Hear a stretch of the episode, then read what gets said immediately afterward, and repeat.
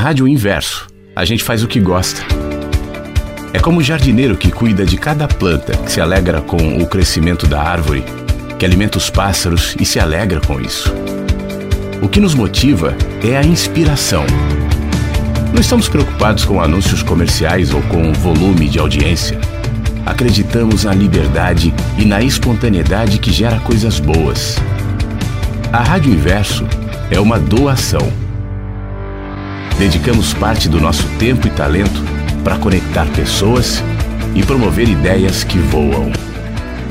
Entregamos nosso conteúdo como uma árvore que entrega seu fruto sem a expectativa de que será apreciado. A árvore só dá frutos porque é árvore. O resto é apenas consequência. Não aceitamos enquadramento. Não somos uma rádio de espiritualidade nem de motivação nem de cultura, nem de músicas, mas permitimos que tudo seja linguagem. Nossa linguagem expressa parte do que somos e o resto, silenciosamente, permeia os conteúdos e toca cada um dos que nos ouve. É um prazer ter você aqui no nosso jardim. Fique à vontade entre nós. Essa é a Rádio Inverso, porque a vida tem muitos sentidos.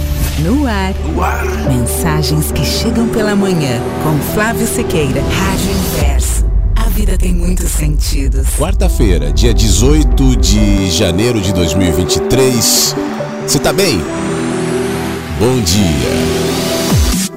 Tá no ar mensagens que chegam pela manhã, a partir de agora pela Rádio Inverso, pelos aplicativos, pelo Spotify, pelos tocadores de podcast, por onde quer que você esteja, vivendo este fragmento de tempo no tempo e no espaço. Você está inserido na vida. Você está vivendo agora esse momento que a gente chama de quarta-feira, né? É, hoje é mais uma quarta-feira, hoje é mais um 18 de janeiro. É, hoje é, nesse momento, para quem está comigo ao vivo, é 9 e 2 da manhã, mais uma vez. Mas nunca é mais uma vez. Aliás, você não é mais uma vez.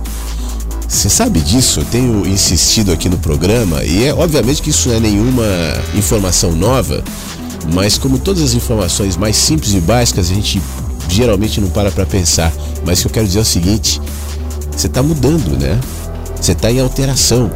Nenhuma quarta-feira é como outra, nem um dia é como outro, nenhum 9 e 3 da manhã é como outro 9 e 3 da manhã que já existiu, e nenhum você é igual você de ontem nem você de meia hora atrás, e nem você de daqui a pouco.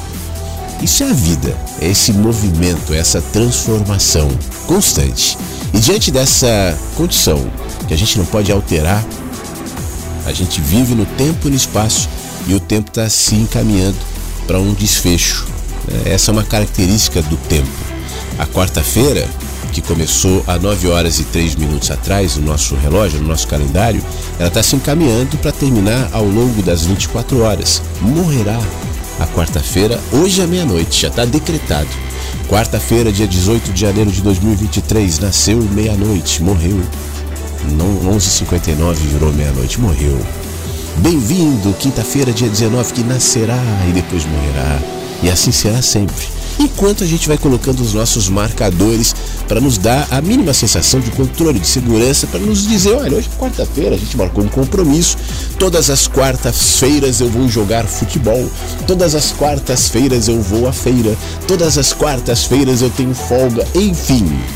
Dentro desse calendário, dessa coisa que nos dá essa sensação, mas que de fato não é, porque o calendário pode nos é, gerar alguma previsibilidade em relação ao que será quarta-feira, dia 18 de janeiro de 23, mas a vida selvagem como é, não sei se você já percebeu que a vida é selvagem, né? Ela nos permite domesticar pelo nosso calendário, pelas nossas sensação de controle, pelas nossas orações e rezas, pelos nossos mantras, pelo nosso sistema político. Ora, a vida é, a vida se coloca. Então, de repente, você, dentro da domesticação da quarta-feira, já planejou, já está aqui, ó, na minha agenda. Hoje, quarta-feira, eu vou ouvir o mensagens que chegam pela manhã às nove, deve acabar lá dez, dez e pouco. 11 horas eu já tenho um compromisso, vou me encontrar com o Leonardinho, tem uma reunião, é isso, né? Mas daqui a pouco algo muda. Qualquer coisa, pro bem ou pro mal. Na próxima esquina, uma linda surpresa que você não esperava, algo bom. você nem contava que aconteceria na sua vida acontecerá na quarta-feira, dia 18 de janeiro. Isso não estava no calendário. Ou não, né? De repente é uma outra coisa. De repente esse, essa data será eternizada juntamente com a data do seu nascimento, se é que você me entende. Mas a gente não controla isso. A vida é esse trem descarrilado, sem controle, e a gente tenta dentro dele ter a mínima sensação de previsibilidade ou segurança. E eu sei que isso geralmente nos dá uma certa inquietação pensar.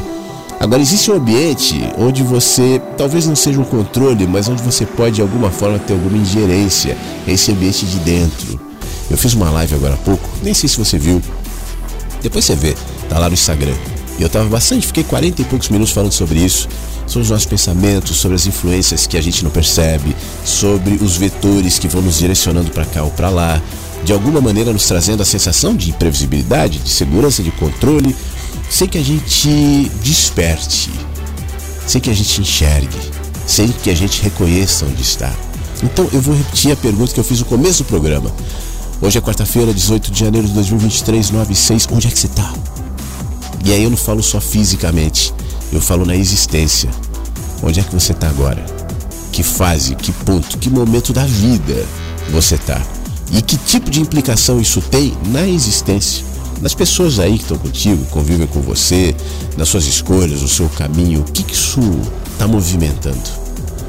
Você não acha que é razoável olhar para isso, pensar nisso, questionar isso, você acha que é mais importante questionar os momentos rumos da política econômica, o fórum de Davos, a situação do Anderson Torres, o Bolsonaro, o Lula? Bom, tudo bem, é isso que né, o show nos dá. A distração de cada dia, a novela de cada dia que não é mais a novela da Globo. São as novelas do G1, novela do Estadão, novela da Jovem Pan, novelas da CNN, as novelas de todos os dias. Nós temos os nossos mocinhos e vilões, a nossa torcida, o nosso enredo. Tudo bem, né? às vezes ver novela é bom, mas acima dessa novela não vale a pena olhar para dentro. Se essa for a sua escolha, estamos aqui para isso, para de alguma maneira colaborar, tentando minimamente como vagalumezinhos acender pequenas luzes para que então a gente se enxergue. Não só se enxergue, mas interaja também. Você sabe que a interação é super importante aqui no Mensagens. Eu fico muito feliz de receber áudios, especialmente pelo WhatsApp aqui, os áudios, mas os textos também. Ontem, por exemplo, foi um dia muito especial de pessoas muito legais e participações muito legais. E quando eu falo participação legal, não estou falando gente que traz pensamentos inteligentes necessariamente, inovadores. Não, gente humana. É isso que eu considero bom. É para isso que eu estou no ar aqui, para a gente trocar humanidades. Então, quando alguém entra aqui e fala assim: olha, tem gente que nos manda mensagem indo trabalhar. Tô caminhando aqui na rua, tô andando. Aí, tinha um cachorro ali do lado. Tá, um recorte de humanidade, isso é legal. É, tem gente, ontem, por exemplo, o Fábio participou aqui e falou: oh, eu estou construindo um jardim, literalmente. Porque não foi necessariamente essa palavra que ele usou, mas foi o que eu entendi. Ele falou assim: ouvindo a rádio, essas coisas, isso foi construindo em mim um jardim aqui dentro. E eu quero reproduzir esse jardim pro lado de fora. Ele até me mandou umas fotos no Instagram desse jardim que ele está chamando de, de inverso tal. Maravilhoso. Isso me deixou feliz. Eu recebi alguns retornos também de pessoas falando que legal o que o Fábio falou, que palavras maravilhosas. Isso é bom. Né? Fica eu aqui, um carinha com alguma dose de pretensão, de presunção, porque sem isso eu não estaria aqui dizendo no microfone. Eu tenho que ter essa dose, né? Uma presunção, estou aqui falando no microfone, lá, muito boa tarde, eu sou o Flávio Siqueira, beleza. Isso, não é, para além disso, tem que ter a humanidade, tem que ter a sua participação, tem que ter a troca, tem que ter a interação. É isso que especialmente me motiva, e eu sei que motiva muita gente que ouve também. Tudo isso para dizer que eu vou adorar receber a sua mensagem. 51 992461960. 51992461960. Eu não sei ainda o que, que eu vou compartilhar contigo de texto. Nessa live que eu fiz no Instagram, eu li um texto do Mensagens Chegam pela Manhã e eu vou ler alguma outra coisa agora aqui. Então eu vou fazer o seguinte, vamos nos aquietar, ouvir essa música aqui, e aí eu vou escolher um textinho aqui, na sequência eu já sigo nele, e a gente vai refletindo em cima do texto. Pode ser? Então relaxe, pacifique-se Respire. Você está aqui no jardim, no Mensagens que Chegam pela Manhã.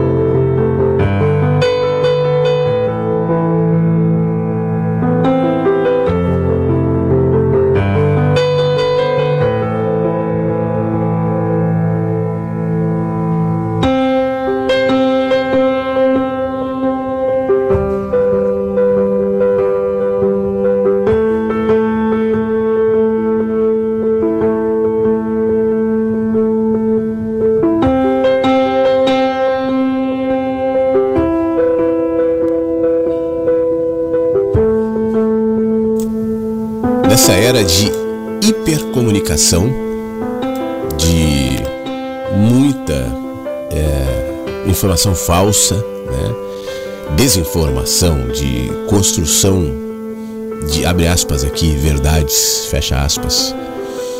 Verdades que têm a ver somente com aquilo que eu gostaria que fosse.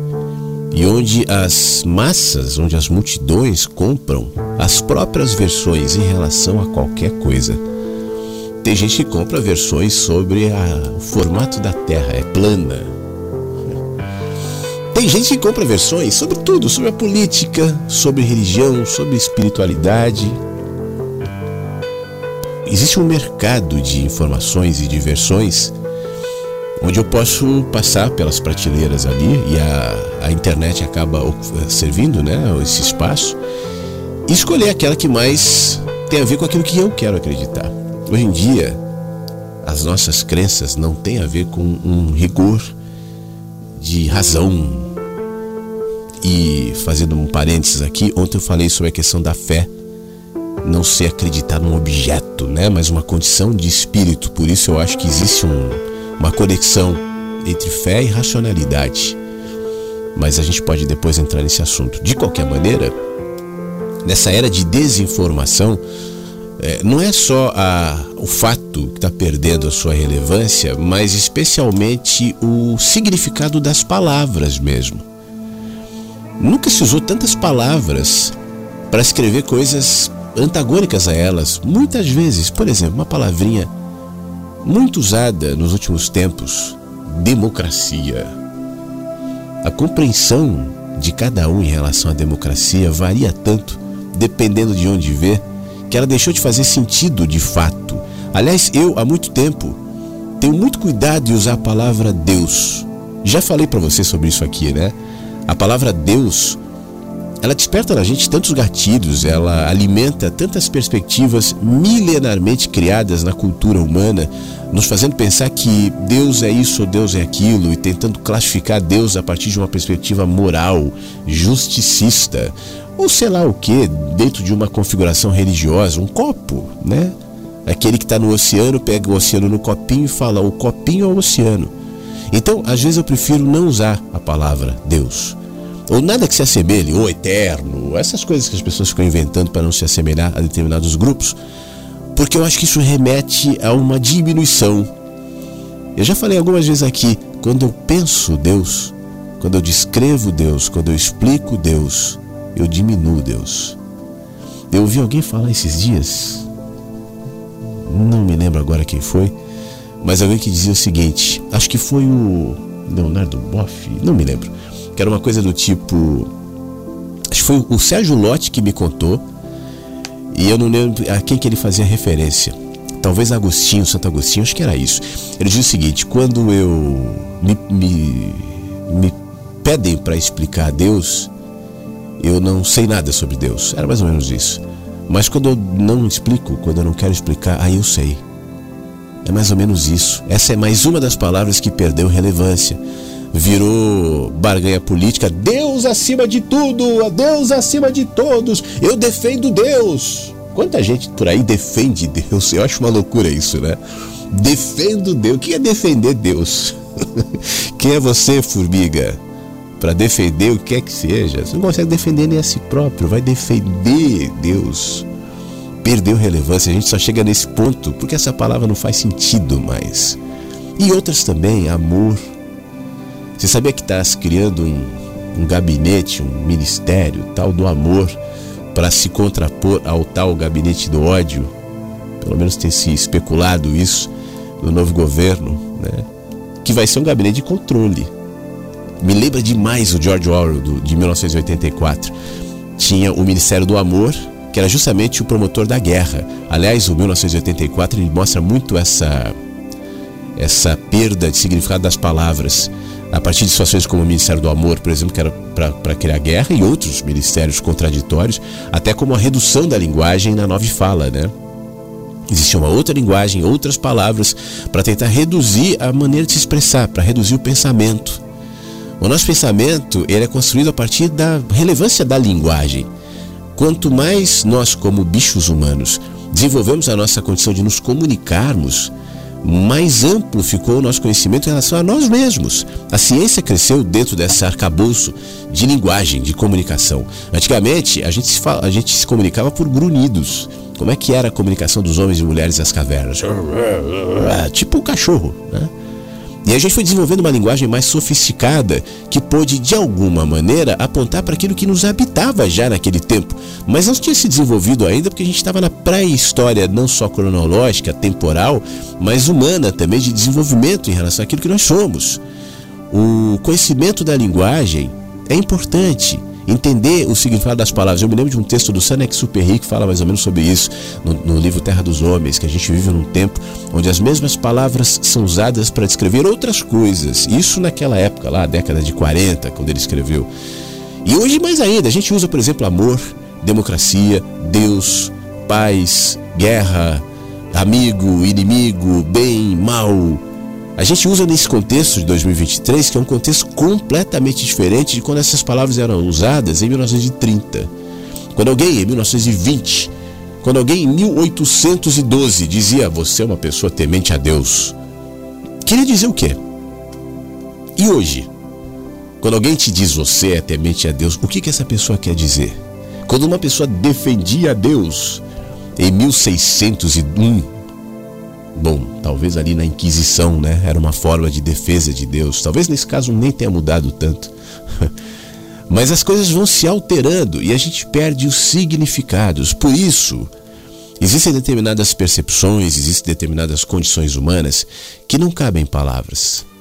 Ainda que as palavras nos apontem para uma direção, elas não definem aquilo que de fato é. E nos cabe, como comunicadores, eu estou falando no plural aqui, todos nós, não estou falando de comunicadores em rede social, de rádio, de coisas do tipo, mas nós que comunicamos a vida, o que sentimos, o que pensamos, o que queremos, isso também é comunicação. E a comunicação não é só falar, a comunicação é ouvir também.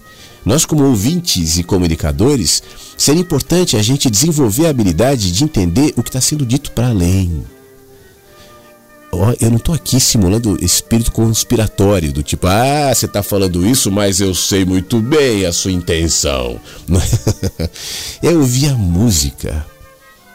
Não me cabe, não te cabe ser juiz, como eu dizia há pouco, de intenção de ninguém. Não é isso que eu estou propondo. Mas em tudo que é dito, em toda palavra, em toda postura, em toda proposta, em todo apontamento, para tudo, tem uma música tocando de fundo. Você é capaz de ouvir? os seus ouvidos estão tão blindados, ou tua mente está tão sobrecarregada, como a mente da maioria das pessoas, de tanta informação, de tanta coisa, que você perdeu a habilidade de entender a música. Praticamente todos os dias eu falo sobre essa música, né? A música. Eu estou falando aqui, usando palavras, me comunicando, tal. Mas, para além daquilo que eu digo, tem uma música. E eu te falo isso porque eu tento, enquanto falo, acompanhar o ritmo dessa música que eu estou ouvindo, não com os meus ouvidos, mas com o meu sentir, com a minha, minha, com a minha condição mais básica, mais existencial, mais essencial. Eu tento conectar ao o que eu sou, a minha essência, a essa música que eu tento ouvir enquanto eu falo. E quando eu falo, eu interpreto, eu medio essa música usando palavras. E as palavras podem ser boas ou más, certas ou erradas, é, satisfatórias ou não, mas as palavras têm a ver com a minha mente, com o meu cérebro funcionando enquanto eu interiormente me aquieto e ouço a música. Essa música não se limita as cifras, a, a, a, uma música específica, muito menos as palavras, a nada disso. É a mesma música que sai dos lugares, que está tocando. E que eu tento diariamente te estimular a ouvir. Até porque existe um fenômeno, né? Cada um de nós que ouve a música vai reproduzi-la de maneiras diferentes. Porque, como eu dizia, a música não se limita, não se reduz, não se define com a minha petulância de chegar aqui no microfone e falar.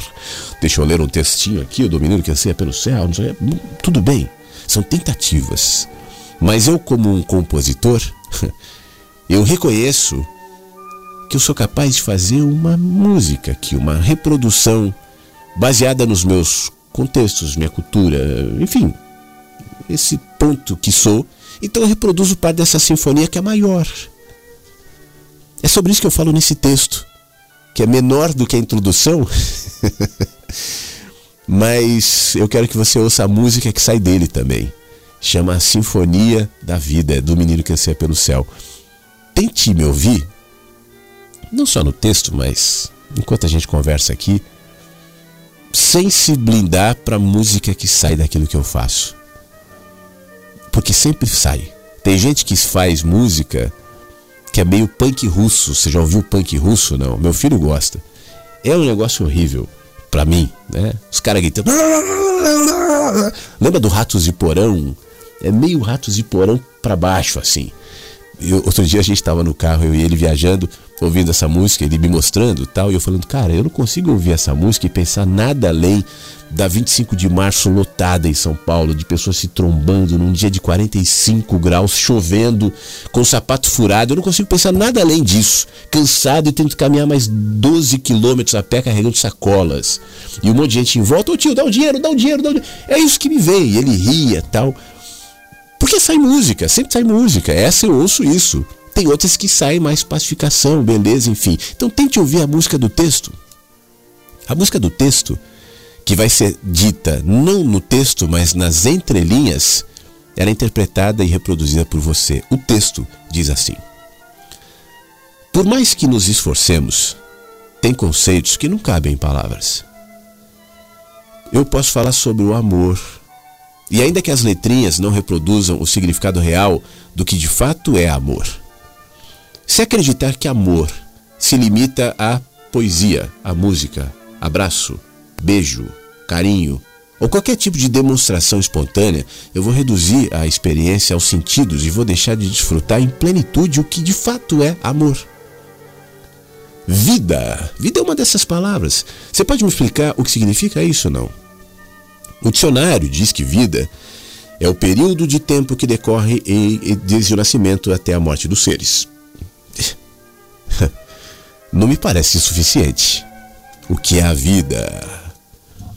Eu sinto que vida é uma substância, entre aspas, única, uma espécie de consciência absolutamente abrangente que eu não posso explicar. É um desses casos que não cabe em palavra. Não se encaixa nos limites do tempo e do espaço, não permite ser moldada por conceitos ou definições. Transcende qualquer tipo de explicação e nunca vai poder ser definida, e esse é o ponto. Vida é, e pronto.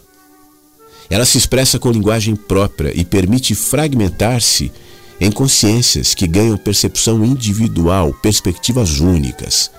Por alguma razão, fragmentando-se em corpos, em consciências, em olhares, em perspectivas, em mentes, essa tal substância que eu chamei, que chamamos de vida, reflete no que chamamos de mundo físico, aquilo que está além da nossa compreensão, muito além. Nessa dimensão de mistérios que a gente vive, tem muita coisa que a gente não sabe e nem vai saber e que a ciência não sabe, a filosofia não sabe, ninguém sabe, a religião não sabe. Tem muita coisa. Para que a pressa? Para que a petulância em definir tudo? Vivemos cercados por dentro e por fora de mistérios. Pensando assim, cada humano é uma forma de expressão da vida. Mais do que isso, cada ser vivo reproduz na própria existência a manifestação do que não se apreende pela mente nem se explica com palavras, mas está em tudo que é. Nós somos parte de uma coisa só, notas de uma única sinfonia que não pode parar, que não para de tocar.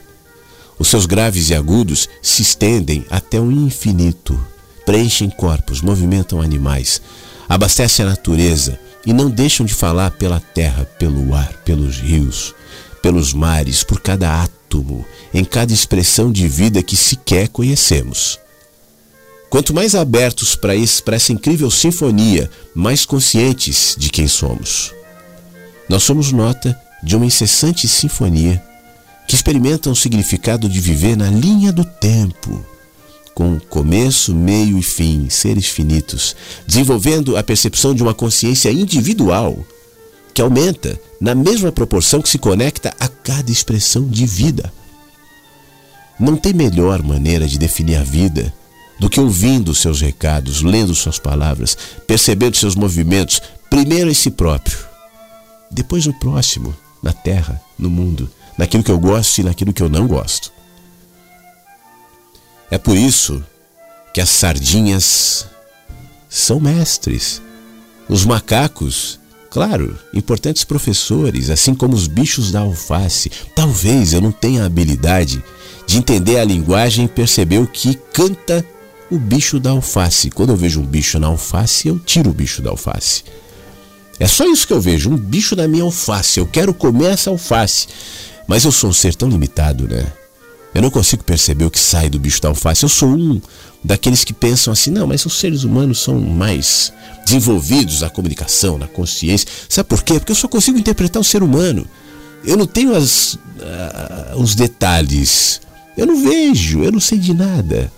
Eu vejo a partir da perspectiva humana e só, e é, sobre, e é a partir daqui que eu é, julgo o mundo à minha volta, inclusive os bichos da alface, as crianças, os idosos, os seres simples que ainda mantêm a essência do que de fato são e não permitiram se intoxicar com a presunção.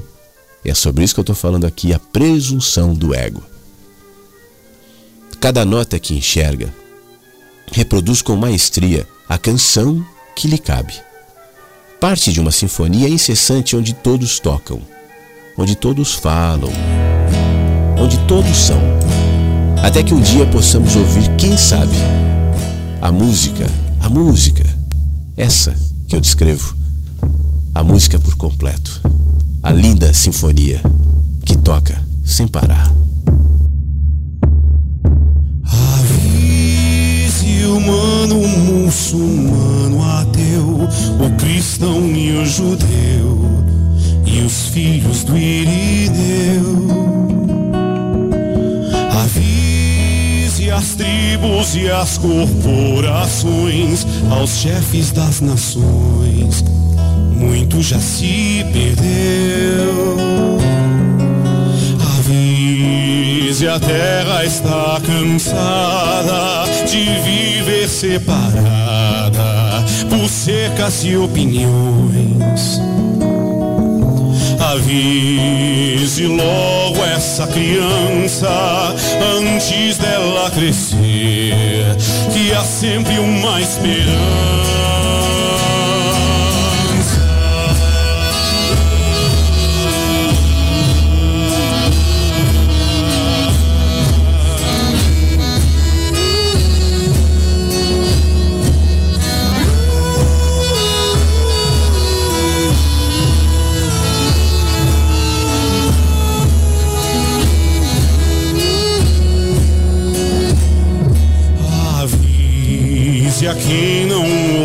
Avisos, mas diga num sorriso que somos todos um.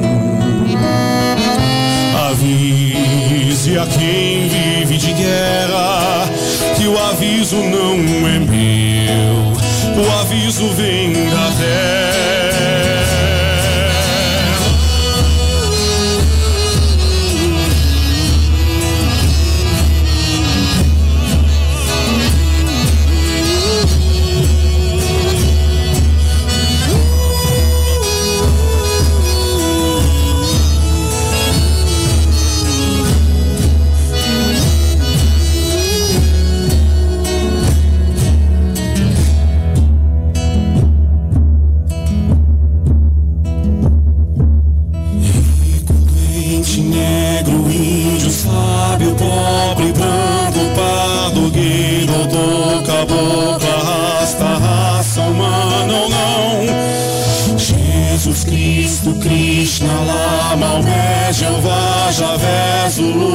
Dev, Kardec, Ateu, Ganesh, Shiva, Rama, Brahma, Buda, Jesus Cristo, Krishna, Lama, Maomé, Jeová, Javé,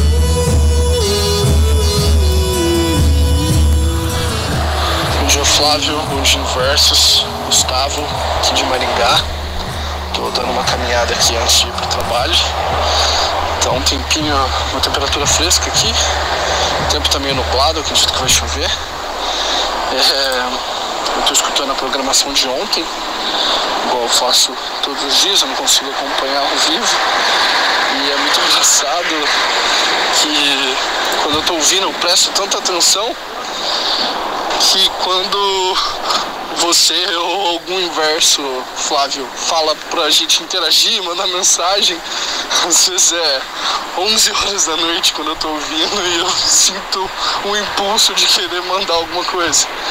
E aí me vem aquele freio, não, Gustavo, não, não tem ninguém online agora. É, e eu tava escutando a programação de ontem, escutando a fala do nosso amigo Beto, tá aí com a gente todos os dias.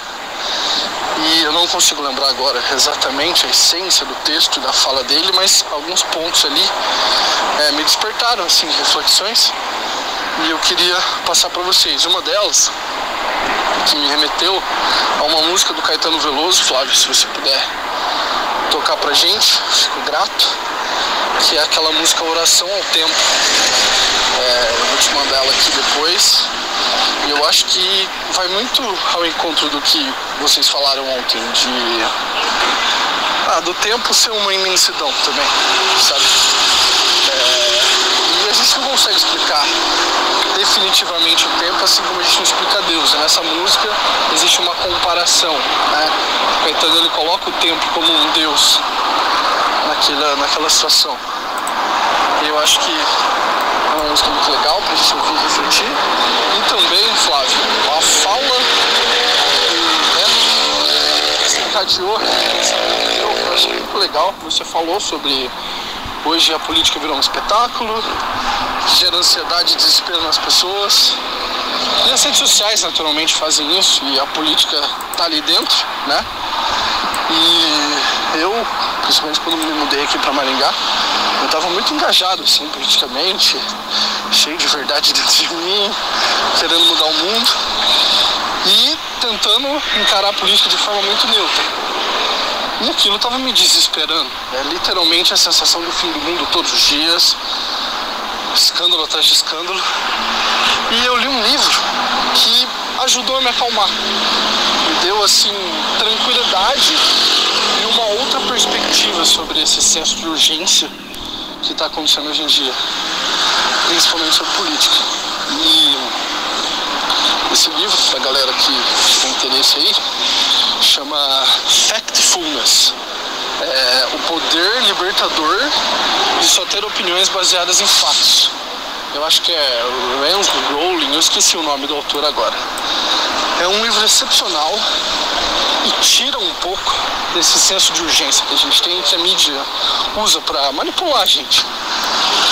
Então, eu acho que quem tiver interesse aí, quiser dar uma procurada, é uma baita uma leitura, uma leitura fácil, até porque eu não consigo ler livros complexos ainda. E é isso, galera. Bom dia pra vocês, boa semana e fiquem bem. Quanto a cara do meu filho, tempo, tempo, tempo, tempo, vou te fazer um pedido. Tempo, tempo, tempo, tempo compositor de destinos, tambor de todos os ritmos. Tempo, tempo, tempo, tempo, entro num acordo contigo. Tempo, tempo, tempo, tempo. Por seres tão inventivo e pareceres contínuo. Tempo, tempo, tempo, tempo És um dos deuses mais lindos. Tempo, tempo, tempo, tempo.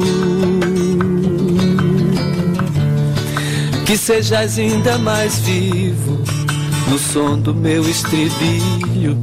Tempo, tempo, tempo, tempo. Ouve bem o que te digo. Tempo, tempo, tempo, tempo. Peço-te o prazer legítimo e o movimento preciso. Tempo, tempo, tempo, tempo. Quando o tempo for propício. Tempo, tempo, tempo, tempo. Modo que o meu espírito ganhe um brilho definido Tempo, tempo, tempo, tempo. E eu espalhe benefícios. Tempo, tempo, tempo, tempo. O que usaremos para isso fica guardado em sigilo. Tempo, tempo, tempo, tempo. Apenas contigo, amigo. Tempo, tempo, tempo, tempo. quando eu tiver saído para fora do teu círculo. Tempo, tempo, tempo, tempo, não serei nem terás sido. Tempo, tempo, tempo, tempo. Ainda assim acredito ser possível reunirmos-nos. Tempo, tempo, tempo, tempo, num outro nível de vínculo. Tempo, tempo, tempo, tempo. Portanto, peço-te aquilo e te ofereço elogios. Tempo, tempo, tempo, tempo, nas rimas do meu estilo tempo, tempo, tempo. O Gustavo agora há pouco falou sobre senso de urgência, né? Como ele se viu tomado pelo, pelo senso de urgência, especialmente gerado pela expectativa, pelo rancor, pela eh, adesão política. A política hoje se tornou isso, esse show, esse entretenimento, essa cooptação de mentes e de almas. O que era para ser é, sinônimo de equilíbrio, né, de organização, de até de pacificação de espíritos, mas que entrou num patamar em que não funciona mais fora do show e da cooptação da mente e do coração, pelo menos dentro do que nós estamos vivendo hoje. Mas eu estou dizendo isso pelo seguinte: diante dessa condição, de repente no teu caso não, nem é questão política, pode ser qualquer outra questão. O que você tem colocado como senso de urgência? A gente ouviu Caetano falar sobre o tempo é isso justamente que nos tira do tempo e nos coloca numa outra dimensão de tanto ruído, de tanta ansiedade, que nos leva inclusive a fazer loucuras, como a gente tem visto recentemente no Brasil, gente totalmente fora da realidade, praticando loucuras como se fosse algo bom, né? Em que nível a gente permite se afastar da lucidez? Faz tempo que eu chamo essa era da era da insensatez, me parece que ela se prolonga na medida em que a gente se abstém de nos colocar lucidamente no tempo olhando com clareza, com verdade, com humanidade, o que de fato merece a nossa urgência, a, a nossa energia, né? Legal essa música e esse comentário do Gustavo, eu acho que esse é um pensamento que a gente deve trazer. Agradeço, Gustavo, esse áudio que a gente ouviu agora, na realidade era para ter entrado ontem, e eu me perdi aqui nos áudios de ontem. Avisei para ele, pô, Gustavo, eu me perdi aqui, vou colocar amanhã. Então, sempre pertinente e muito bom. Muito obrigado, tá? O Gustavo também fez um comentário sobre estar tá ouvindo a rádio num outro horário tal. Falou, ah, eu até tenho um impulso de participar, mas pode participar. Por mais que naquele momento eu não esteja online, ou a rádio não esteja com o programa ao vivo, eu posso trazer no dia seguinte. Tem muitas participações que vêm, por exemplo, o Beto é um que grava às 5, 6 da manhã indo trabalhar, né? E depois eu, eu reproduzo aqui. Eu tô falando isso especialmente para quem está ouvindo o programa e tem esse hábito de acompanhar pelo Spotify ou em outro momento, mesmo pelo site da rádio depois que foi a hora, fala: Poxa, um dia eu queria participar, mas eu não posso estar ao vivo no Mensagens. Tudo bem. Participa de onde você estiver, no tempo e no espaço. Que depois a gente reúne aqui nesse tempo ao vivo do Mensagens e vira tudo um tempo só. Fica à vontade para enviar, mesmo quando for madrugada ou em outros horários, que tá tudo beleza. Depois eu trago no programa. Por exemplo, o Armandinho, também mandou uma mensagem ontem, seis e pouco da manhã, dizendo que ele estava ouvindo o programa é, de anteontem. E comenta assim: esse negócio de interpretar uma frase, um texto, uma história é complicado quando aquele que escreveu não nos explicou. Assim o que talvez este imaginava ou pensava em escrever fica em aberto. E muitas e muitas interpretações, ou melhor, fica aberto a muitas e muitas interpretações. Interpretações essas que acabam sendo moldadas pelo meio pela criação, pela comunidade em que vive, pelo condicionamento intelectual, pela crença, enfim, são muitas variantes para descrever o que quem já para descrever o que de quem já não tem. A frase entre aspas pede uma interpretação.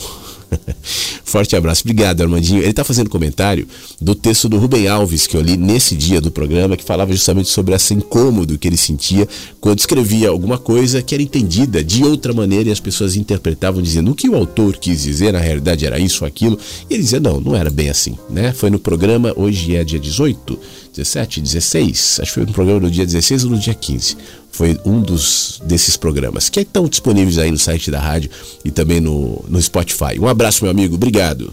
Bom dia, Flávio. Bom dia a todos os ouvintes da Rádio Verso.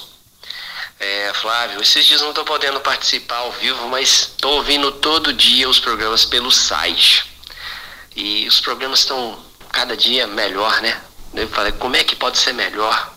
Mais humanos, mais profundos, além, bem além da superfície. E, e dizer o seguinte, Flávio, é, olhando o lado um pouco da astronomia, né? E eu comecei a interagir, pesquisando sobre algumas coisas e tudo mais, e vendo né, que a, planeta, a Terra, está viajando no espaço é, como você já disse, com movimentos de rotação e translação, é, no meio do nada, do espaço que a gente não tem noção do que seja, né? Aprofundando o que eu pude aprofundar e o que eu acho que pode ser verdade ou não, não sei. Mas vendo que a vida está em movimento o tempo inteiro, e aí você vem aqui para a Terra, situa no sofá da sua casa, para para pensar nos seus problemas, na sua vida, como é que você amanheceu, como é que você está, o que você vai fazer, e vê que isso tudo é tão pequeno, tão reduzido, mas é importante porque é o nosso mundo, o mundo cotidiano, o mundo ordinário de todo dia, o pragmático que a gente vive. Mas eu vejo que toda a vida desde criança eu olhava para cima, para o céu e via que tinha sempre bem algo maior lá em cima que eu também não sei explicar o que é. E não sei da onde vem, não sei o que é, mas eu senti sempre isso. E olhava para baixo e via as pessoas pequenas. E até hoje eu faço isso. Eu olho, às vezes você está com um problema, está com alguma coisa e gosto sempre de subir num prédio mais alto, numa montanha ou num lugar mais alto que eu posso e olhar para baixo e ver tudo tão pequeno, tão simples, tão passageiro, tão fugaz, né? Tão rápido e pensando: quem é Bolsonaro? Quem é Lula? Quem é o Antônio Marcos? E vou falar uma coisa que você disse há muito tempo atrás, que eu acho assim muito pertinente mesmo. Somos bostas iluminadas. Olha que maravilha! Quando você falou isso, eu ri demais e, e eu me defini a isso. Somos bostas iluminadas. Todos nós, né? No bom sentido, não no mau sentido, para nossa ver a nossa pequenez, né? Somos grandes por nossos familiares, para nossa filha, para nossa mãe, nossas famílias, para o mundo, para a comunidade que vivemos, para o que podemos fazer de melhor nessa vida. E a gente pode fazer melhor. O melhor agora, né? Que a gente tem, esse momento, esse presente, é o que a gente tem aqui e o que a gente pode melhorar. Não mudar o mundo, né? Mudar nosso mundo, mudar e tratar bem as pessoas que estão à nossa volta. Eu acho isso muito importante. Isso toda a vida esteve em mim. E é isso. E falando sobre a, a Rádio Vagalume, né? E desde aquela época, eu ouvia os seus textos e tudo. E eu lembrei de você falar num programa agora, vindo para trás, que tinha os horários, né? Pra gente ouvir a rádio. E agora não, a gente tem essa disponibilidade de qualquer hora de ouvir. Entra no site e ouve. É maravilhoso. Mas eu adoro muito também as músicas de fundo, quando você vai ler seus textos. É muito marcante. E depois eu vou te mandar uma aí.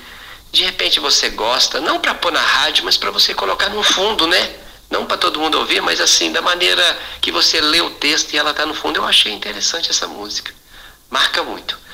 Um bom dia para todos, uma boa quarta-feira, tudo de bom. Estamos aí. Nós somos bossas iluminadas. Beijo. Obrigado, Tony. Pode mandar a música assim. Tudo de bom, coisa boa. É, você estava falando do cosmos, do planeta, tal, né? Da grandiosidade de tudo. Tá me lembrando que eu li esses dias uma possibilidade defendida por um ex-Nobel, ex não, né? Ganhou Nobel já há alguns anos, mas continua sendo Nobel de, de cosmologia, se não me, não me engano. É, que na realidade isso já é especulado pela própria ciência, apesar de ninguém ter parâmetros ainda para saber se de fato o Big Bang é, determinou o início do universo, como hoje se especula, né? ou se ele determinou o fim de um universo anterior. É, nesse caso seria o tal Big Crush. Já que o, a ciência reconhece que o universo está em expansão acelerada, é, não se sabe o que determina essa expansão, se especula o fato de que em determinado momento essa expansão vai, vai acabar e vai haver uma, uma regressão. E isso vai gerar uma implosão do universo, não da Terra, do universo. E essa implosão, especula-se, e repito, não há parâmetros científicos para se concluir isso, pode gerar, talvez aqui a não sei quantos bilhões de anos, um outro Big Bang. Ou o surgimento de um outro universo que não saberá desse universo que hoje nós conhecemos. Dentro dessa possibilidade, quantos universos podem ter existido antes desse? O universo com todos os planetas, estrelas que a gente não conhece, nessa dimensão que nos parece ser infinita. Isso nos dá uma percepção de grandiosidade que nós não somos capazes de elaborar. Nem cada indivíduo, por palavras, e nem a ciência, por, pelos recursos que ela tem hoje. A religião se incomoda muito com isso, né? porque a religião tem aquele olhar linear Deus criou o mundo em seis dias, no sétimo descansou, o mundo foi criado segundo a contagem do livro de Gênesis há sete mil anos, e aí vai, né? Ou cinco mil anos, existe uma contagem ali e tal. Mas pouca gente é capaz de suportar essa grandiosidade provável do universo, o que nos coloca justamente nessa posição que você descreve de insignificância, mesmo esse sentimento de insignificância não precisa ser direcionado somente às dimensões do universo, às possibilidades de Big Bang ou Big Crush. Mas mesmo eu, no meio da multidão, quem sou, né? Você ali caminhando no meio de uma galera, você é só um pontinho, né? Quem é você na história atual? Quem é você na sua cidade? Um pontinho, é um CPF, né? um, anônimo passando qualquer. Essa, esse tamanho nos, muitas vezes nos agride até. Mas você sabe, Tony, justamente por gostar de pensar nessas coisas, eu cheguei a uma percepção que eu já compartilhei algumas vezes aqui na rádio, você que está aqui há muito tempo certamente já ouviu, mas que me abriu muitas possibilidades diante disso. A primeira é que existe um componente de reprodução da vida em muitas escalas. Por isso que eu uso aquela frase: o macro se projeta no micro. O que eu quero dizer é o seguinte: a vida é essa sinfonia que a gente falou mais cedo, essa coisa ampla que a gente não consegue descrever, não sabe o que é, e que se expressa multiforme, de muitas formas, de muitas maneiras, de muitas, usando muitas linguagens, inclusive linguagens que eu não consigo identificar. Não é só, na, não estou falando de linguagem literal, né? Mas de muitas eh, colocações, inclusive nos universos, ou quem sabe, e aí é outra especulação, em multiversos, multidimensionalmente. As dimensões ainda não são uma, um consenso científico, mas também é uma especulação de que é possível que dimensões interajam. Isso explicaria muitas coisas aí que hoje nós reduzimos para uma percepção religiosa, mística tal. De qualquer maneira, é, o reconhecimento dessa condição do macro que se projeta no micro me faz perceber que, como sendo micro, e diante dessa imensidão eu me sinto assustado, em alguma medida isso é reproduzido em mim, que sou micro. Esse universo, essa condição misteriosa, mágica, ameaçadora, selvagem, está se processando no micromundo que sou, no microcérebro que tenho, nos microsentidos sentidos em que eu eh, me permito ter essa dinâmica de Big Bang, Big Crash, de começo, de fim, de planetas, de expansão, de estrelas, de dimensões, tudo isso em alguma medida, porque é uma expressão da vida, está se expressando em mim, de maneira micro, especialmente nas minhas relações, na minha vida. Cada mente, cada consciência, cada ente é uma reprodução do universo, assim como os meus olhos, estudado, vendo meus olhos, até a imagem dos meus olhos, ela, ela remete a planetas, a cosmos. Outro dia eu vi um vídeo na internet muito legal de uma mulher deitada numa, num campo assim, a câmera se afasta dela, vai para altura, altura, altura, altura, sai do planeta, sai da, do sistema solar e vai, vai, vai, vai, vai, vai, entra nas galáxias, nos buracos negros, tal. Daqui a pouco a câmera volta rapidamente, claro, isso uma, uma, uma animação, né? Volta, volta, volta, volta até chegar no olho dela e entra no olho dela. E os, os vasos, as veias, o sangue, o interior do olho dessa mulher reproduzindo esteticamente, inclusive, o universo. Existe um diálogo isso é maravilhoso. Então, diante dessa constatação, eu tenho mais informações, mais percepções, mais intuições, mais relação, mais conexão com o universo que é maior do que a própria ciência é capaz de definir dentro das minhas relações micro, porque agora eu sei que o macro se projeta no micro. Você quer estudar um corpo, você pode pegar um fio de cabelo, ali tem o DNA e ele vai dizer quem é. Hoje em dia, com a ciência se desenvolvendo, você consegue reproduzir a imagem, o rosto, o corpo de um, um esqueleto, de uma cabeça, de um osso, de uma arcada dentária encontrada há milhares de anos atrás, por exemplo. Porque tudo está relacionado. Já que tudo está relacionado, eu que sou micro, diante dessa imensidão muito maior do que eu, tenho a possibilidade de interagir com ela, não somente olhando para cima, com o telescópio e tentando entender a linguagem científica, que para mim às vezes é muito difícil, mas me abrindo para essa condição micro que se reproduz em mim a partir do macro. Isso é maravilhoso. E quem percebe isso estabelece uma relação que está para além das palavras, dos códigos, das descobertas científicas, dos entendimentos intelectuais, mas agora se acopla se conecta a essa vida tão grandiosa e ao mesmo tempo que acontece em mim. Como você disse, bostinha que sou. Tony, eu vou tocar uma música. Tem bastante mensagens aqui, tem bastante áudios, mas eu vou tocar essa música só para tomar uma água tal e volto já já, é, continuando aqui com as mensagens. Deixa eu ouvir uma música, é, essa aqui. Continuando com as participações, com os áudios aqui no Mensagens que chegam pela manhã. Pode ser? Rapidão. Eu volto já já.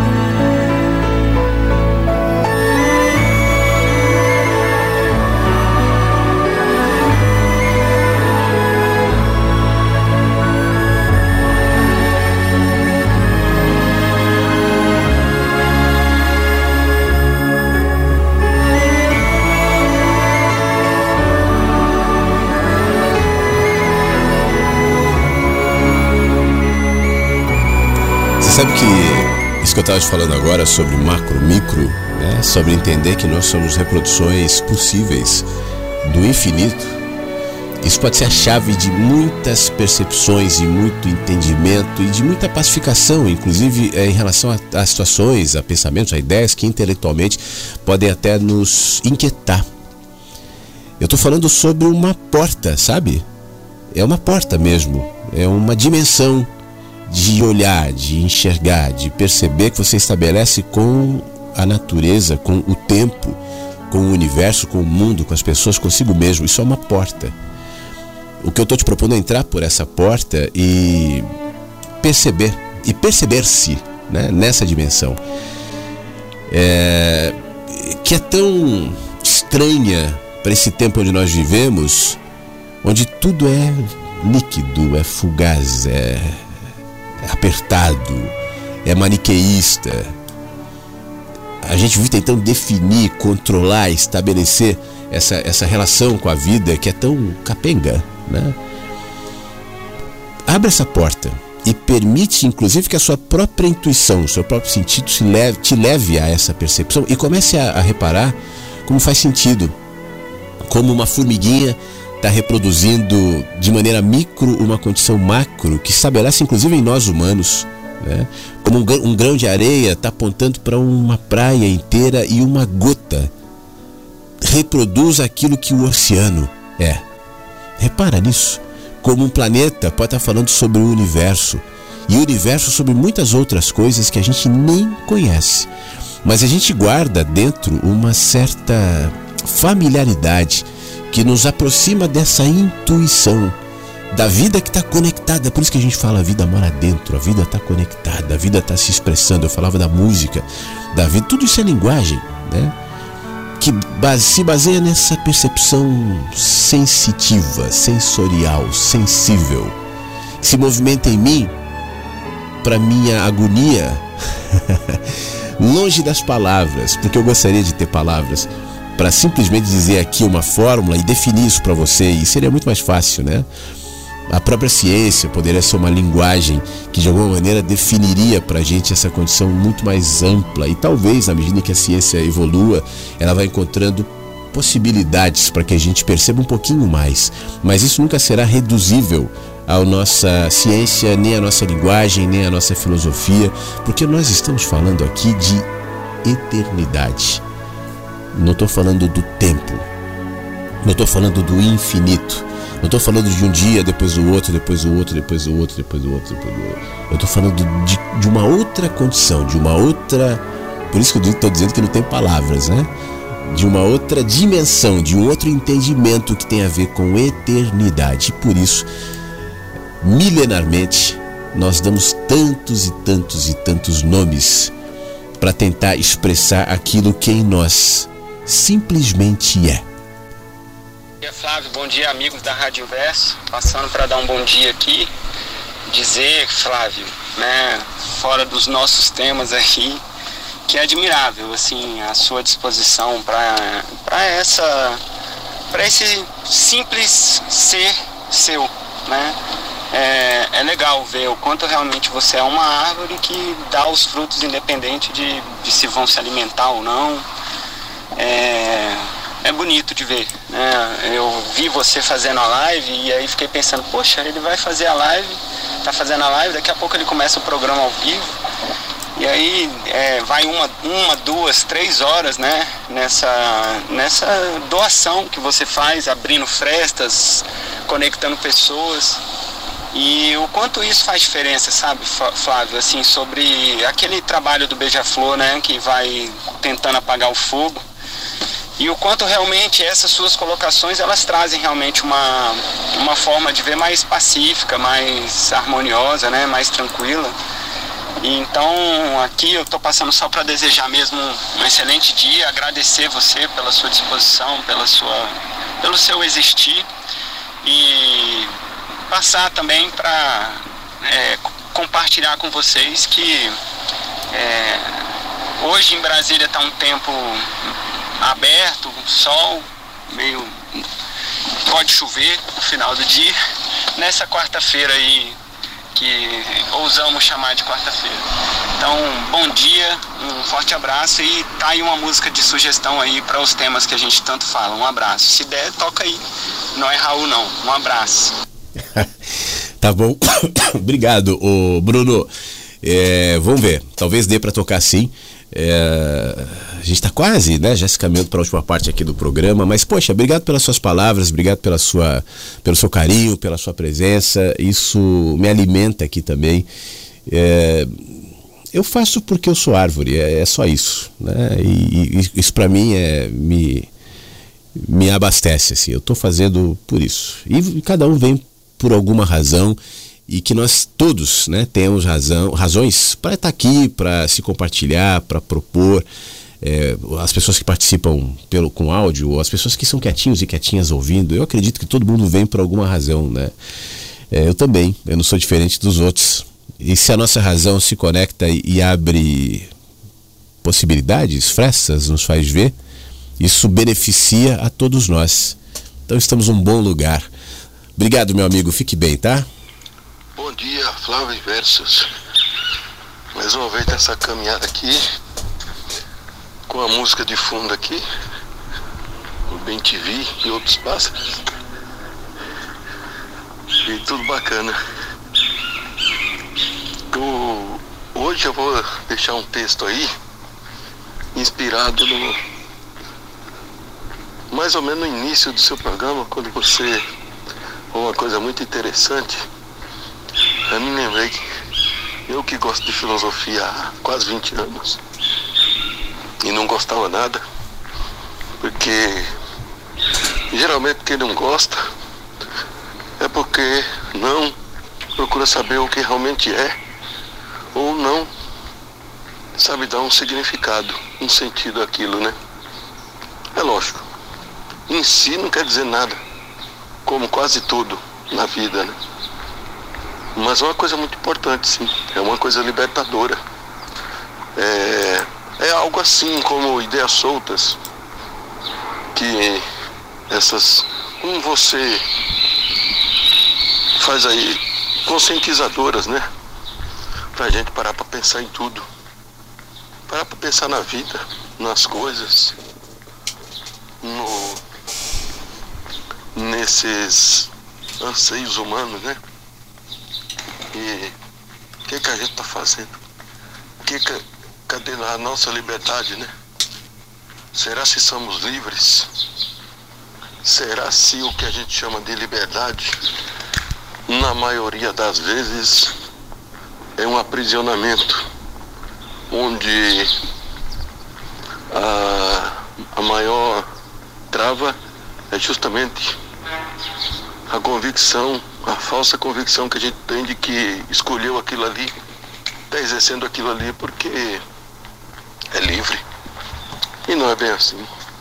Na verdade, é tudo um, quase tudo uma forma de se aprisionar. A filosofia é libertadora, mas não é a ideia de Platão, de Sócrates, de Nietzsche, de, de Maquiavel, de tantos caras aí do Sartre, né? Não, não, esses caras só questionaram e tiveram suas próprias ideias a partir das suas experiências dramáticas, né? Mas são, são importantes sim, mas não é para ser idolatrado, nem para seguir suas ideias, mas o seu modo de pensar questionador e tipo assim, se desvincular do sagrado. Sagrado é, é uma coisa perigosa, né? é sagrado. Não tem nada sagrado. Sagrado é só uma ideia, um, de, um sentimento. Né? E muito bom. Aí eu estou contando minha, uma breve história, um resuminho que eu me lembrei, né? Quando eu comecei a gostar de filosofia e, e, e deixei de, dessa ideia de acreditar em Deus, ou pelo menos passei a criar outro conceito do que seria Deus, né? Ele chama de ateísmo, mas cá entre nós não existe ateísmo, nem ceticismo, nem niilismo. Existe, existe ideias, assim, sentimentos, ideias diferentes da, das massas, né? Foge da religião. mas nunca foge da espiritualidade, é sempre dentro de alguma espiritualidade, né? Aí eu contei a história aí, no livro, tudo. O livro, inclusive, está emprestado para uma amiga que não devolveu até agora, mas já é a quarta vez que eu empresto e ninguém devolve, né? Mas ela vai devolver com certeza. E eu já li três vezes, vou ler a quarta vez. A quarta vez que deu até vontade de ler. Mas é muito legal até fica como está no ar, né? Quem nunca leu e se interessar em ler, é, não é um livro caro, é um best-seller. Também não é onda de modismo, né? Com os outros, é verdade, longe disso, justamente é libertador disso, né? É, são ideias bem diferentes. Valeu, Flávio. Ótima quarta-feira para todos. Muito obrigado, Beto. deixa eu ouvir, deixa eu ler então, né?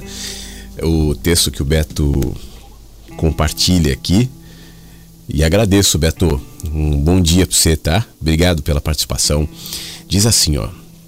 Foi uma tarde nublada de outubro de 2003, quando eu estava voltando para casa mais cedo, conversando com uma moça sobre psicologia humana no coletivo, que se sentou ao meu lado, que um colega de trabalho que também tinha largado mais cedo se interessou pela conversa e logo após a moça descer, ele me fez uma pergunta interessante. Você gosta de filosofia? Eu respondi que não, pois acreditava ser assunto para intelectuais, acadêmicos. Porém, ele me disse que não era bem assim e que pensava exatamente o mesmo. Porém, quando leu o, o, o Mundo de Sofia, né, do norueguês Jostein Gardner, esse livro é já, já bem antigo, mas ele, ele é, um, é um bom livro introdutor né, à filosofia com o subtítulo Romance da História da Filosofia. Ele, esse meu amigo mudou de ideia, nos diz aqui o Beto. Foi aí que eu me interessei pela obra. No outro dia, ele trouxe o livro que havia comprado em um sebo na Praça João Mendes, no centro de São Paulo. Eu comecei a ler no busão mesmo. Fiquei maravilhado, pois nunca tinha lido sobre filosofia. Eu detestava essa coisa vinda da Grécia Antiga tal. Aí eu peguei um dinheiro de uma indenização da última empresa que eu tinha saído naquele mesmo dia e comprei um livro no shopping Tatuapé, novinho em folha, e logo devolvi o dele. Continuei a leitura e foi só um deleite. Depois dessa leitura, eu comecei a entender que filosofia é algo muito mais amplo e que cada pensador desenvolveu seu tratado de acordo com a sua experiência e que Deus era um mistério tão insondável quanto o universo e de que nossa ignorância era nossa marca maior e que nossa suposta importância era fruto do nosso ego e arrogância como seres humanos. Então, eu que não era cristão, mas acreditava em Deus, comecei a questionar muita coisa sobre algumas verdades absolutas. E foi aí que começou meu ateísmo e a minha desidolatria no comunismo e nos deuses do rock e do futebol. Essa libertação se dá até os dias de hoje, pois em tudo eu vejo a essência da filosofia que no final das contas não explica nada. Como é o caso da ciência, da religião, porém nos faz questionar tudo, até mesmo a ideia de qualquer filósofo, filósofo dos pré-socráticos a Sartre, o último dos grandes filósofos. O que de mais interessante a filosofia nos ensina é que somos ignorantes por natureza e que fazemos perguntas, e que fazer perguntas, ou melhor, não necessariamente tem como objetivo obter respostas, e sim induzir a questionamentos e a mais perguntas, nos libertando assim dos dogmas e das rígidas doutrinas religiosas, políticas e filosóficas, inclusive, negando assim a essência filosófica socrática. Tudo que sei é que nada sei. Pois quem se acha dono da verdade se distancia cada vez mais da sabedoria que tem como ponto de partida a humildade. De, a, inclusive a humildade de assumir a própria ignorância, Porém, a sua origem etimológica, filosofia, é amor à sabedoria. Filo, amor e sofia, sabedoria. O melhor exercício de sabedoria é a humildade. A consciência de que nossa miserável condição humana só é possível quando sabemos inventar uma sabedoria adaptável às nossas experiências e também nossas reações que construirão, consequentemente, aquilo a que chamamos de destino. Pois é como disse um, um dia certo sábio na Grécia: Nada no ser humano me é estranho, só a sua falta de estranheza, nos diz aqui o Beto. Obrigado, Beto, mais uma vez, obrigado pelo texto. A humildade é necessária, não necessariamente como uma virtude moral, né? Eu, eu, eu vejo a humildade como uma consequência. Você sabe aquela descrição que agora há pouco eu falava diante da realidade e do macro se colocando, não só do universo todo, mas da minha própria condição finita e, e passiva diante da própria morte até. A gente não pode evitar, né? Isso já me coloca necessariamente numa posição de humildade, para dizer o mínimo. Então, não é algo de consumo, né? Eu acho que as pessoas. É, é bom fazer essa ressalva, porque eu estava falando sobre a modificação do sentido das palavras e humildade se tornou uma virtude desconectada de uma condição essencial. Eu, a humildade hoje é, uma, é um crachá, eu sou humilde. Deixa eu postar aqui no Instagram para mostrar que eu sou humilde, né? Mas humildade é um reconhecimento de grandeza e do, e do, do significado do que sou. Isso que você coloca, inclusive em relação a ateísmo, ateísmo tal, eu acho que tem muito a ver com aquilo que eu falava agora há pouco, né?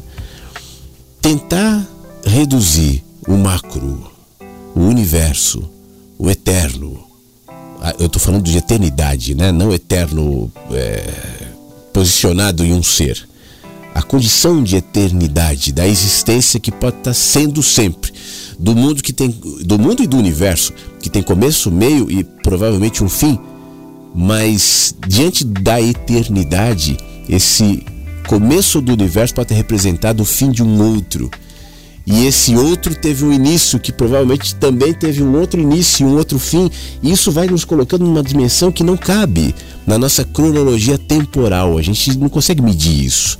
Por isso a gente não consegue pensar fora das categorias de tempo e espaço. A nossa mente existe no tempo. O que existe, existe no tempo. Nós existimos no tempo. Tudo que existe tem começo, meio e fim. Repito, né?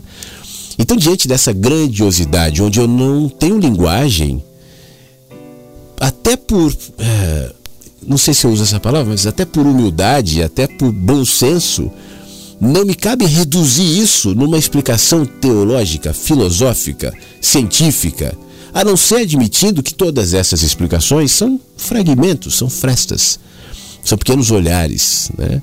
que me apontam para um horizonte mais amplo, e nesse horizonte não cabe palavras ou religião, ou explicação ou definição. Quando eu tento apreender com dois S esse horizonte dentro de um arcabouço racional, seja de qual é, parâmetro, seja minha racionalidade filosófica, científica, não importa, eu reduzo ele.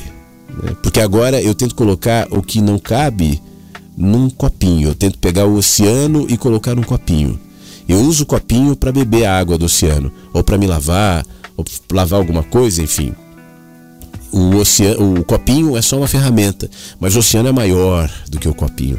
E diante do oceano eu trato com reverência e humildade e respeito, porque eu sei que ele é selvagem né, e pode destruir o meu barquinho, assim como as verdades, assim como a vida, assim como aquilo que a gente acha que aprendeu a partir da filosofia, a partir da ciência, a partir da religião. Nós temos as nossas certezas que daqui a pouco o vírus plum, subverte tudo. Né? Qualquer coisa subverte, muda, altera os nossos parâmetros. Então isso nos coloca nessa posição de reconhecimento e, e a gente pode chamar isso de humildade, né? se for fora do espectro é, moral de qualquer maneira, o que eu reconheço é que esse universo sem palavras, como eu dizia mais cedo, é reproduzido em mim em alguma medida. E a, apesar de eu tentar reproduzir por palavras, porque nesse momento aqui na rádio é tudo que eu tenho, mas na vida eu tenho ferramentas muito mais amplas para tentar reproduzi-los, reproduzi-lo. Ele não vai se é, reduzir à minha reprodução, ainda que seja uma ação específica mas em parte ele pode ser intuído, sentido ou manifestado naquilo que eu manifesto como ser humano. E essa é uma grande e linda habilidade de cada ser humano: reproduzir aquilo que não cabe nas palavras, amor, consciência, é, é, generosidade, enfim, eu posso reproduzir isso de múltiplas formas, Deus, né? e sem tentar é, reduzir essa expressão ao nome. Mas só faz isso quem humildemente se reconhece formiga e ao mesmo tempo Deus. É essa dualidade humana. Essa, na verdade, a palavra é ambivalência humana. É esse contraste humano. Em mim a eternidade e em mim a morte também. Beto, um abraço Obrigado mais uma vez. Deixa eu desejar bom dia aqui para Ivanel, tá nos ouvindo. Deseja lindo dia para todos. A Elaine também tá nos ouvindo. Eu já estava ouvindo, esperando aqui, que legal. Hoje eu estou na fase de buscar minha paz. Que não seja só uma fase, Elaine. Eu acho que a paz é um bom objetivo para a gente buscar. Né? Sigamos sempre em direção a ela. Naquilo que fazemos, pensamos, sonhamos, imaginamos, intuímos. Que seja assim, tá bom? Marileide, tudo bem, Marileide? Oh, eu voltei a ouvir a rádio, bom dia. Que bom, muito bom te ouvir. Que bom, Marileide, que bom que você está ouvindo, que bom que você se manifestou. Muito obrigado pela sua mensagem, tá bom? Tem um áudio aqui, deixa eu ouvir. Bom dia, Flávio. Bom dia, Inversos. Aqui quem fala é o Fábio, do Ceará, cidade de Carnaubal. É, Ontem participei do nosso programa e fiquei muito feliz que quando foi à tarde recebi um áudio de uma afilhada minha que também aqui na mesma cidade onde a gente mora, ela com o esposo é, estavam assistindo também. Então não podia imaginar que isso pudesse acontecer, mas fiquei muito feliz.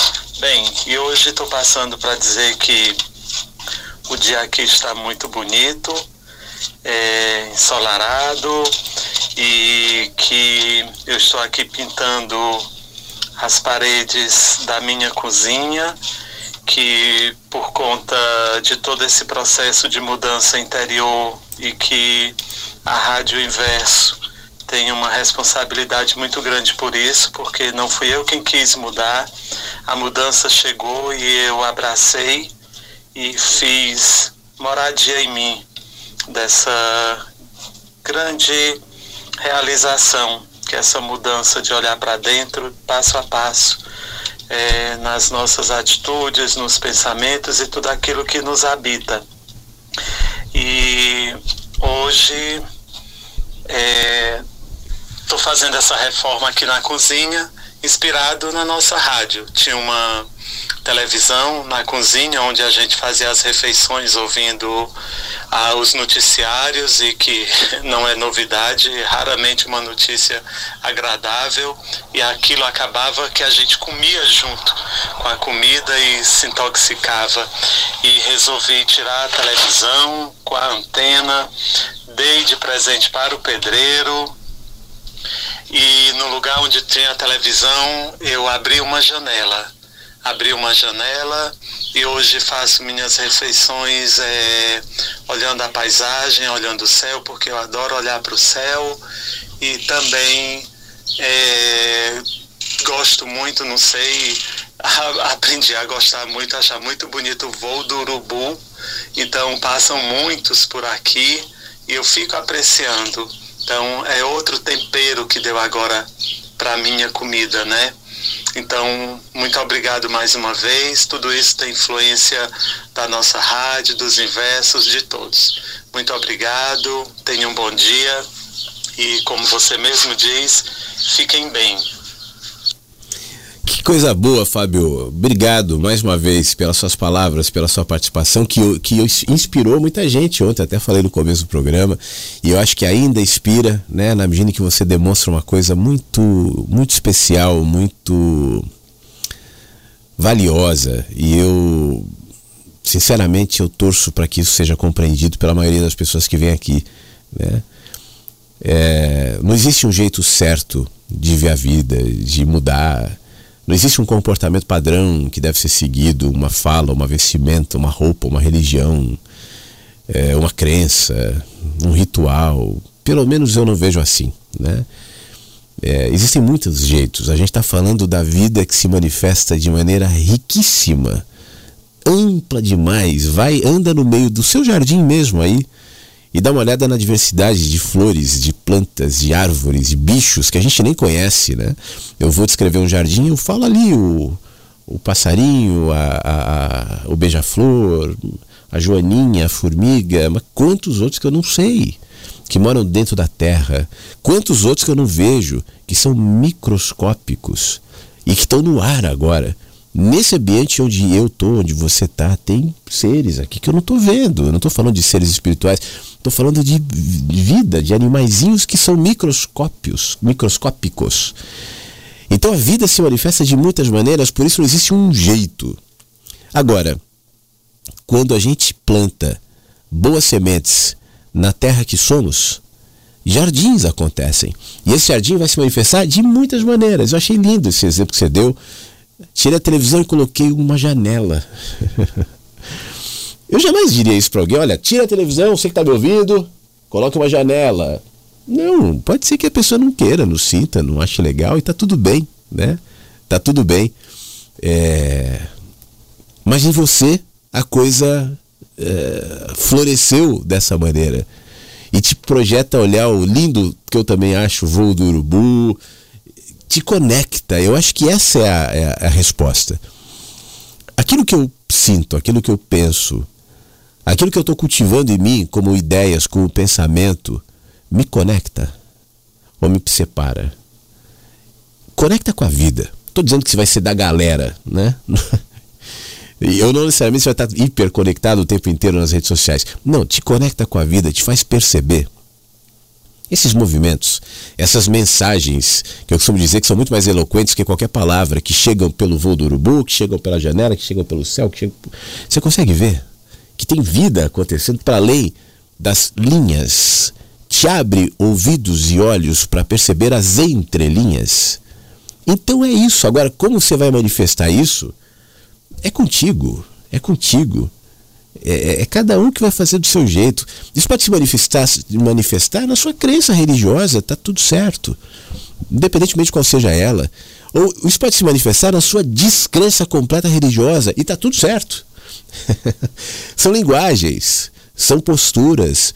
Porque tanto a religião quanto a não religião, nenhuma delas é suficiente para definir a verdade. Por isso que na filosofia, como o Beto nos trouxe de uma maneira tão legal, houve e sempre haverá muitos filósofos, muitos olhares, muitas ideias. Você pode falar que gosta de um, eu posso falar que gosta de outro, e um e outro vão discordar em muitos aspectos, talvez em todos os aspectos, e um, a escola de um vai ser contra a escola de outro. Tem filósofos que sustentam as suas obras para negar a obra de filósofos anteriores, outros para sustentar. Porque cada um tem a sua perspectiva, o seu olhar, cada um é só uma formiga, cada um é só um fragmento. Né? Cada um está expressando aquilo que sente, aquilo que viu, como sabe. Fernando Pessoa, filósofo da poesia, descrevia o sua dor, o seu sentimento de pequenez, né? nos lindos e poéticos textos, mas aquela descrição do Fernando Pessoa. Isso não define a realidade. É só um olhar que pode me encantar, que pode me motivar, que eu posso concordar ou discordar, que traz beleza e que pode me ampliar para outros olhares. O texto de Fernando Pessoa, por exemplo, gera em mim conexão em matéria de sensibilidade com a vida. Então me faz bem. Pode ser que o texto de Fernando Pessoa para você te gere depressão. Então não, então não faz bem. Assim como esse conteúdo da rádio aqui, isso não é bom para todo mundo. Isso não faz bem a todos. Tem gente que vem para cá e não gosta. Tem um vídeo meu bem antigo que veio até de um texto. Esse texto não, acho que não foi publicado em nenhum livro, não sei, não me lembro, mas o, ele, o título dele é assim: Cuidado com o que eu falo. Né? Eu tenho consciência que não é para todo mundo. Eu não estou aqui me preocupando em falar para massas. E nem também me esquivando disso, eu só estou falando. Né? O que eu falo é misturado com essa terra que é você, que tem a ver com o que você sente, pensa, contexto, valores e tal, vai dar ou não um fruto, eu não sei.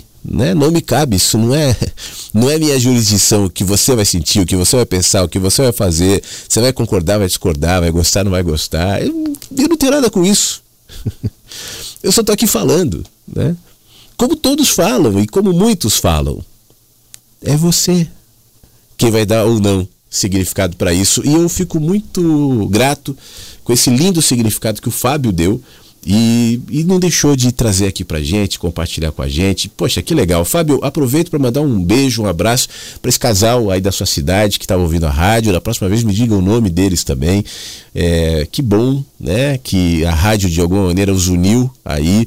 Eu não conheço essa sua região, eu não conheço essa sua cidade, mas eu sei que de alguma maneira nós estamos conectados e juntos. Então, para o casal amigo do Fábio, um grande beijo e muito obrigado também por estarem ouvindo a rádio. Quem sabe um dia vocês participam também. Obrigado, Fábio. Ivoneide, bom dia. Obrigado pelo seu alô. Obrigado, Elaine, que também está nos ouvindo. Deixa eu ver aqui que a Elaine, ela manda uma foto aqui e fala assim: Hoje é o nosso aniversário de namoro, quatro anos e cinco meses. Comemoramos todos os meses essa data e compartilho a mensagem que recebi hoje pela manhã do Ricardo. Que legal, o Ricardo é o, não sei se é o marido ou namorado, acho que é o marido da Elaine, ela manda uma foto dos dois ali na frente do mar, na pedra, sorrindo, felizes. Que bom. Obrigado, tá? Um beijo para você, um beijo para o Ricardo e parabéns aos dois por esse momento especial aí na vida de vocês. Uh, Anderson, tudo bem, Anderson? Bom dia, Flávio, boa quarta-feira, bom dia a você aos inversos. Muito obrigado, meu amigo, que nos ouve em São Carlos, no interior de São Paulo. Mais uma mensagem? Essa vem de São Paulo, capital. Eu vejo pelo código 11 aqui na, no telefone. Satisfação ouvir você, Flávio, suas reflexões sobre a vida. Grande parte delas é uma sintonia muito grande com os meus pensamentos. Vamos seguir juntos a partir de agora, refletindo sobre a vida e a magnitude do cosmos. Grande abraço, muito obrigado. Deixa eu puxar aqui se eu consigo identificar o nome do nosso amigo Anderson Querido. Ô Anderson, obrigado. Esse teu nome é muito especial. Tanto que eu me lembro, você botou uma mensagem muito legal aqui no site da rádio também, né? Eu, eu lembro que chamou a atenção, poxa, Anderson, querido é um querido. Obrigado, meu amigo, tudo de bom. E olha, só um, um, rápido comentário, você falou sobre refletirmos sobre a vida e a magnitude do cosmos. É, eu acho isso ótimo, eu também gosto muito de fazer sobre isso. Não nos esqueçamos que essa magnitude do cosmos, ela jamais vai ser compreendida por nós, né? Eu vou ficar olhando para a magnitude do cosmos, como eu faço, como a ciência faz, tal, mas consciente de que ela é muito maior do que o meu pensamento, do que eu. E quando isso me gerar algum tipo de inquietação, eu vou voltar os meus olhos para o meu microcosmos, para o meu micromundo, para a minha realidade, sabendo que ela também reproduz, ainda que de maneira micro, dentro da categoria mensurável, isso que se projeta no cosmos com magnitude. O macro se projeta no micro. Isso é uma coisa importante para a gente sempre lembrar. Um grande abraço, volte sempre, venha sempre, mande mensagens. Quem sabe uma próxima você não manda um áudio aqui para a gente ouvir a tua voz. Tá bom, Anderson? Obrigado, meu querido. É, Bom dia, Flávio, tudo bem? Estou por aqui desde a Rádio Vagalume. Por um tempo me afastei de participar, mas eu sempre fico refletindo nos vídeos e textos. Aqui é a Taninha Alves. Forte abraço. Muito obrigado, Taninha. Código 38. 38 é Minas, não é? Tem muita gente que ouve a rádio em Minas. Me desculpa se eu errei aqui, mas eu acho que é. Um beijo, tá bom? E que bom que você ouviu, voltou a ouvir a rádio, que bom que você está aqui. É, eu fico feliz de ver esse movimento assim de muita gente que estava e depois deixou de estar, voltou, enfim, que coisa boa. Muito obrigado, tá? Obrigado Odete também, que trouxe palavras aqui, que gosta de ouvir a rádio tal. Sou agradecida, porque a rádio tem me ajudado muito. Muito obrigado, Odete. Fique bem, obrigado pela sua mensagem, tá bom? Ângela é, também manda uma mensagem dizendo o seguinte. Deixa eu ler aqui, deixa eu abrir a mensagem dela. É, bom dia, Flávio Versos. Ouvindo tudo que você disse e o que Tony complementou, eu confirmo os meus pensamentos de que só deixamos o caos se estabelecer nos nossos dias porque um dia alguém teve a ideia de tentar simplificar algo que julgou trabalhoso e algo saiu prejudicado e então tentou ajeitar. E mais alguém se deu mal e assim por diante, até perceberem envoltos no meio de algo dar errado. Se conseguíssemos extirpar a vontade de seguir por atalhos para obter vantagem e andar no caminho que está e deve ser trilhado, quem sabe as coisas mudassem. É o que se confirma nos meus pensamentos quando eu ouço tanta gente, tanta gente, inclusive eu, tentando explicar o que só deve ser vivido e não explicado. Mas somos humanos, falhos, porque achamos que somos mais que meros pontinhos nesse enorme universo. Abraço maior para todos, beijo. Muito obrigado, Ângela. Deixa eu dizer uma coisa. Tem a ver até com isso que a gente está falando sobre humildade, se reconhecer pequeno, né? Se eu imaginar um mundo ideal, de pessoas ideais, de pessoas perfeitas, eu obviamente que eu vou construir na minha imaginação um mundo que nunca vai acontecer pessoas gentis o tempo todo, pessoas atentas o tempo todo, pessoas conscientes. Isso é um horizonte. E o horizonte é aquele exemplo que eu dou aqui sempre. Ele serve para nos manter caminhando. A gente nunca vai chegar no horizonte, porque o horizonte não existe. O horizonte, quando eu chego naquela montanha no horizonte, vai me apresentar novos horizontes. Um horizonte substitui o outro horizonte. Então, a idealização de um ser humano perfeito, isso gera muita dor. Gera dor nas pessoas, gera dor nos povos, e é, e é um argumento para muita ilusão e manipulação. Eu vou te pregar uma religião perfeita, eu vou te pregar um, um sistema político perfeito, uma ideia perfeita, que não vai acontecer. Vai te fazer se movimentar em direção àquele horizonte utópico, né? E na medida que eu me movimento e percebo que eu não chego nele, eu vou me frustrar. Porque ele não vai acontecer por uma razão. Não é porque, ah, Deus quer, Deus não quer. Por que, que a vida tem que ser assim? Por que, que a vida não pode ser perfeita? Por que as pessoas não podem ser boas? Porque a gente não sabe viver nessa plenitude em aspecto algum. O absoluto não cabe no humano. Pelo simples fato de que nós somos seres do tempo. O tempo é fragmento. E nós somos seres fragmentados, que precisamos do tempo para existir, para pensar. Precisamos do começo, do meio e do fim. Isso já nos coloca dentro da dimensão da relatividade. Tudo dentro dessa perspectiva é relativo. Sabe quando eu falo sobre o cenário que eu olho e descrevo a partir da perspectiva de onde eu vejo? Essa perspectiva está correta. Ela indica onde estou. Mas ela não define o, o, o, cenário que é muito maior do que aquilo que eu posso descrever.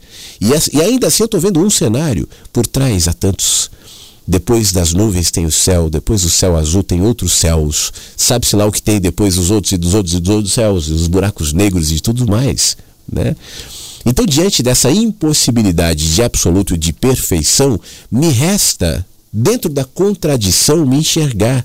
E é exatamente por isso, na minha opinião, que a contradição é necessária, porque a gente só, só consegue enxergar a partir dos contrastes entendendo isso, eu perco a frustração de não viver no mundo perfeito, com pessoas perfeitas, e perco inclusive essa expectativa de tentar, a partir dos meus pensamentos, dos meus atos, da minha bondade, da minha virtude, da minha justiça, da minha moral, da minha ética, da minha religião, da minha fé, seja lá do que for, proporcionar algo que de fato jamais será, porque eu nem sei o que é. O mundo perfeito de pessoas perfeitas e pessoas justas, equilibradas e tudo mais. Repito, todo sistema político que pregou a perfeição virou tirania, gerou morte, gerou caos, gerou divisão, gerou guerra. Eu, pessoalmente, me afasto de tudo e de todos. Seja uma ideologia, seja uma pessoa, seja um político, seja uma religião, seja um guru, seja qualquer um. Seja um autoajuda, um palestrante ou qualquer coisa que tem de alguma maneira minimamente ilustrar a realidade perfeita e me convidar a ir a ela, porque eu sei que isso é cilada, Bino. Vai me levar para fragmentação plena, para frustração e para manipulação. Por isso eu vivo consciente da minha relativização e aceito ela. Eu vivo atento à minha própria fragmentação e a reconheço em tudo que sou. Isso não quer dizer que eu esteja acomodado nela. Porque ainda que eu não acredite e não saiba o que é o mundo perfeito, eu imagino que existem mundos possíveis, melhores do que esse que nós estamos construindo. Então é em nome disso que eu venho aqui falar de uma ideia possível, de um mundo possível, de pessoas possíveis, mas não perfeitas e não mundos perfeitos. Eu não sou perfeito, você não é perfeita, ninguém é perfeito. Minha ideia não é perfeita, minha, minha, minha rádio não é perfeita, eu não sou perfeito, ninguém é. Né? A gente está fragmentadamente tentando encontrar o que é possível. Aí eu fico feliz, aí eu sou o, o Fábio.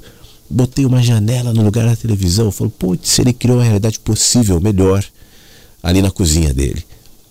Isso está ótimo, né? É isso mesmo. Eu não quero estimular. Se o Fábio entrasse no ar aqui falando assim, Flávio, eu ri que eu me lembrei de uma coisa, daqui a pouco eu te conto.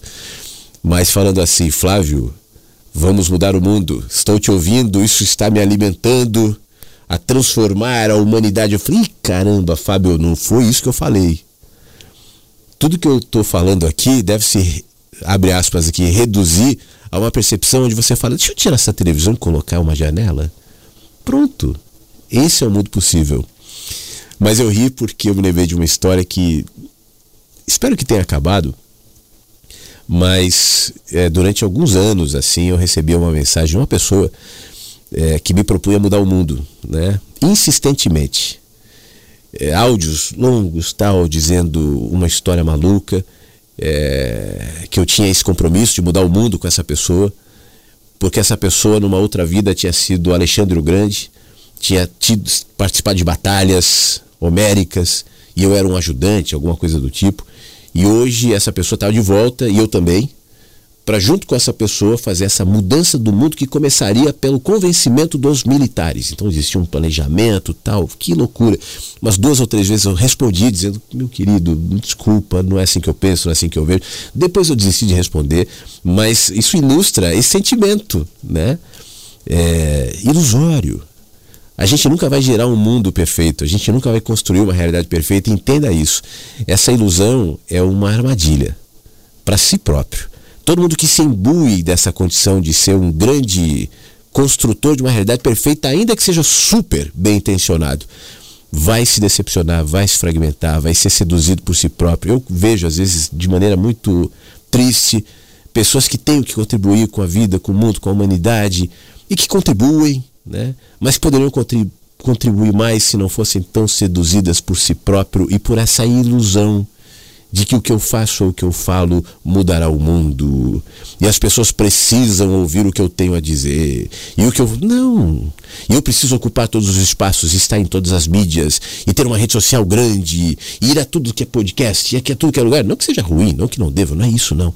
Mas esse sentimento missionário, isso é pesado. Isso é ruim. Isso vira show, vira entretenimento, vira peso, vira vaidade. Só não vira mudança. Pelo menos é assim que eu sinto. Enfim. Nossa, hoje tá fogo. Eu falei que né, já fiz um, uma hora de live, agora eu tô no ar há quase duas. Hoje eu tô muito falante. Nina, bom dia. Muito bom quando a gente vai se achando na vida, entende por que tem que passar por certas situações que no momento não são suportáveis, até que se entende que são necessárias. Eu li O Mundo de Sofia, é adorável a leitura e me abriu novos horizontes. Poxa, Nina, um dia de cada vez, tá?